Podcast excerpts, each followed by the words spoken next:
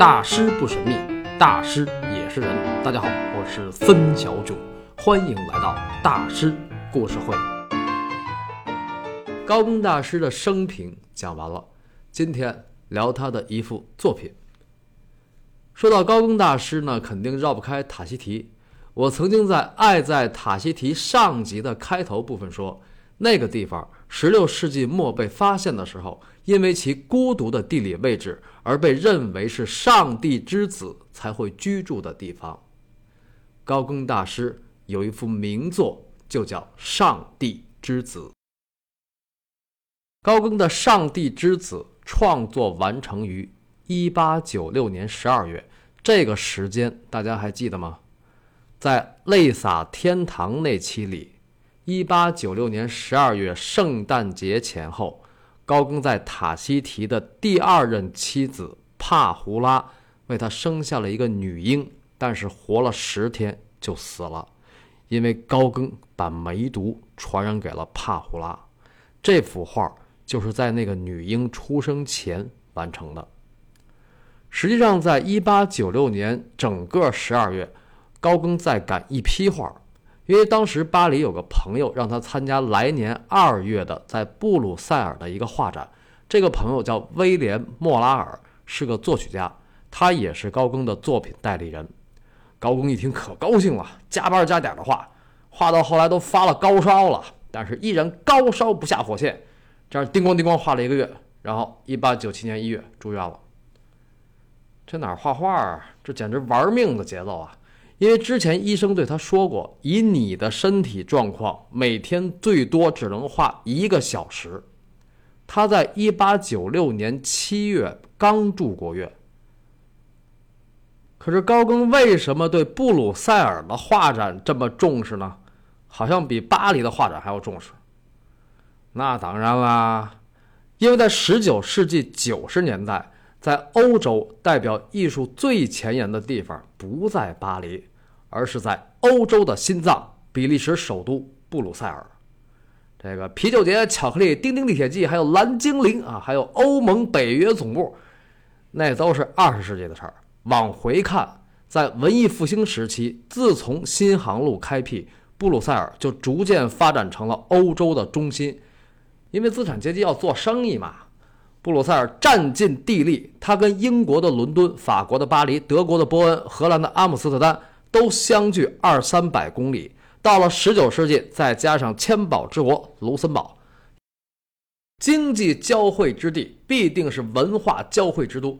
所以布鲁塞尔这个地方就特别有意思。比如市标啊，就是城市雕塑，欧洲那种地方弄个雕塑，怎么也得是个希腊的神、罗马的神，要么就是古代的这个大帝、那个元帅什么的，或者是科学家、文化名人。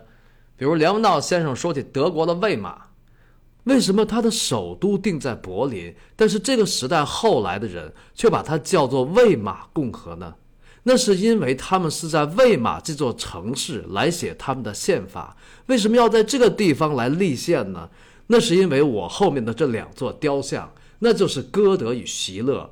没错，这个城市在德国人心中太神圣、太重要，因为它是歌德跟席勒的城市，它是李斯特的城市，它是巴赫的城市，它代表着德国古典文化的精髓。哎，看了一下，包豪斯的革命。一座城市有了人文主义象征，才称得上是真正的城市。但是布鲁塞尔跟他们都不一样。不光是跟欧洲其他的城市不一样，在全世界也是独一份儿，因为它是被一泡尿拯救了的城市。撒尿小孩小鱼莲是布鲁塞尔的市标，但是小鱼莲在的那个地方特别的不起眼，就是在布鲁塞尔大广场右侧的市政厅大楼的后边，有个埃杜里佛小巷，就是小胡同。在恒温街和橡树街的转角处立着这个小鱼莲的喷泉青铜雕像。呃，多说一句啊，布鲁塞尔大广场是布鲁塞尔最有名的地方，始建于十二世纪。其实那最开始就是一个以农贸产品为主的地摊市场，几百年来炮火不断，修建完善。到了十九世纪，终于不一样了，一票大咖不停地流亡于此。比如伟大导师马克思的《共产党宣言》就是在这块的一个咖啡馆写完的，那个咖啡馆叫天鹅咖啡馆。还有大文豪雨果啊，他说布鲁塞尔大广场是世界上最美丽的广场，说这里没有一座建筑的外观算不上一个时代、一个典型、一首诗、一项杰作。这个雨果都没有这样说过巴黎啊。其实相对而言呢，巴黎是一座现代城市。巴黎大改造之前它比较土啊，它的文化感跟布鲁塞尔是没法比的。你瞧，几百年来布鲁塞尔那楼盖的啊，从中世纪的弗兰德斯风格的哥特式建筑，到文艺复兴式的建筑，再到路易十四式的建筑。路易十四式也叫法式巴洛克，就是比较嘚瑟的那种皇家气派，雍容华贵、恢宏正大，但是没有罗可可那么矫情。那个凡尔赛宫就是罗可可风格啊，这个罗可可风格就是充满了焦饰感的金碧辉煌，就是带有土豪和阴柔气质的皇家气派。那布鲁塞尔比他们要大气得多。哎呀，要说比利时真是个好地方啊，它的另一座城市也是这样，安特卫普也是这样。梵高1886年去巴黎之前，不是在安特卫普待过一个月吗？不想走，他觉得安特卫普比巴黎强多了。嗯，咱们再说说这小鱼连啊，作为一个充满古韵的自由浪漫的首都城市的市标啊，小鱼连的青铜雕像建于一六一九年。一六一九年啊，十七世纪荷兰的黄金年代，四百年了啊。这个小于连的故事呢，肯定很多人知道啊，一个爱国小英雄。一泡尿浇灭了敌军炸药的引线，拯救了这座城市。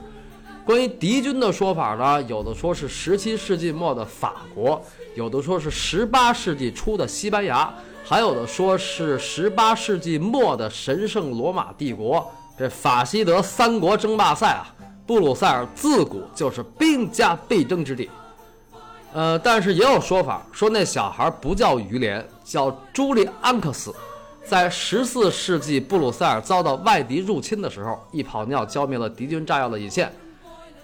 还有的说呢，那个小孩是一位公爵的幼子，那个公爵呢是一一四二年布拉班特公爵哥特弗瑞德三世。这个布拉班特啊，听着耳熟吧？梵高书信里经常提到这个地方。金德尔特就是在布拉班特省，准确的说是北布拉班特省。因为南边一半从1830年比利时独立，然后就归比利时了。其实这个南北布拉班特省在法国大革命之前是一个地儿，叫布拉班特公国，始于12世纪，之前是个伯国。比利时的国歌就叫布拉班特人之歌。所以你看高更啊，参加这么个画展，还拐弯抹角的跟梵高有缘分。你看这俩人，然后咱们再说回那个三教小孩。其实，在一六一九年之前，在这个小于连的雕像立在那儿之前，那儿也有一座石雕，叫撒尿小爱神。看来这个布鲁塞尔人民对这个尿尿的北鼻是有一号啊。但是不管怎样，一个地方的人民能世世代代的去纪念一个五六岁的光屁股小孩儿，说明什么呢？说明这个地方是民主、包容和自由的。小于连是比利时的超级英雄和布鲁塞尔的第一公民。我为什么要花时间讲这些呢？世间所有的相遇，都是久别重逢。一座能把一个英雄的小孩当成英雄的城市，说明这个地方的人民有文化和思想解放。这样一个地方，才能更懂得艺术家。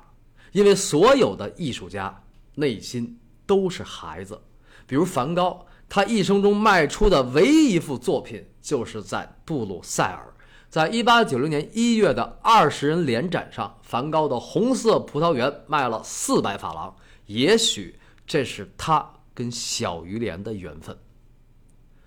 呃，当然还有一个客观原因，就是梵高的文化基因与布鲁塞尔有共通之处。表现出来的就是语言。虽然19世纪有很多布鲁塞尔人，包括安特卫普人说法语，但是荷兰语实际上是这两个地儿的母语。世界上有很多国家都有南方、北方，比利时以布鲁塞尔为界，分成南北方。南方受法国影响，是法语区；那北方呢，包括布鲁塞尔在内的北方受荷兰影响，是荷兰语区，说弗拉芒语。这个弗拉芒啊，世界上命最好的画家鲁本斯就是弗拉芒族的。这个弗拉芒人的族源与荷兰人基本相同，弗拉芒语属于荷兰语的一种方言，所以梵高与布鲁塞尔可以说是同宗同源，因为他们同属尼德兰。那高更在基因上跟布鲁塞尔没啥关系啊，但他更是个小孩儿。斯特林堡不是说了吗？他是一个小孩，将自己的玩具拆开，再利用这些碎片创造出新的玩具。他是一个因为不随波逐流去描绘现实生物而广受批评的现代画家。他很单纯，他只身回到我们中间，来到我们的面前。说一个艺术家是小孩，那是至高无上的评价呀。因为只有一颗真正的童心，才会知道什么叫好奇、喜悦、着迷。因为它不世俗，所以不功利。用这样的心来做艺术，才能创造惊喜和感动。所以李安说：“周星驰的电影就是小孩子的东西。”这是一个大师对另一个大师的高度评价，如同斯特林堡对高更。高更在一八九七年参加的这个展叫自由美学展啊，自由美学展，这这名多自由啊啊，葛，对，这个展就是汇聚当时全球最葛作品的一个展，它展出最具探索精神的、最具争议性的、最难以理解的最新创作的新艺术作品。你说这展得多适合高更啊啊！一白欧老画塔吉廷土著人的事儿，而且那么难懂啊！他的作品看上去非常的朴素和沉静，从形式上不像梵高作品那么热烈。那塞尚的作品就更加的沉静加冷静，所以就更加的曲高和寡啊！你得多懂他的心才行啊！还有呢，高更在信里也很少谈及自己的作品，这点跟梵高太不一样了。梵高在信里以作品为主，外加什么都聊。其实他那信要是能在他活着时候出版，估计他早就火了。要赶上今天啊，梵高弄个微博或者公众号什么的，弄个几百万的粉丝，一点问题都没有啊！你想他那么能写，对吧？那相对梵高而言，高更的书信完全不同，因为他基本不谈作品。你看高更的所有作品中，也就是那幅“我们是谁？我们从哪里来？我们往哪里去？”就那幅画，大说特说了一通。但那是他因为打算。就是自杀呀，他打算拿那幅画当墓志铭的，死前得交代点什么。其他的呢，他和梵高，他们俩那信虽然都是在聊艺术、聊生活，但是梵高还聊作品，那高更不聊作品啊，聊什么呢？他只聊思想啊，不聊作品本身。包括在此前此后那本书里也是一样啊，所以他就比较吃亏，别人就看不懂啊，而且他说话也特别拽。你看此前此后那语感啊。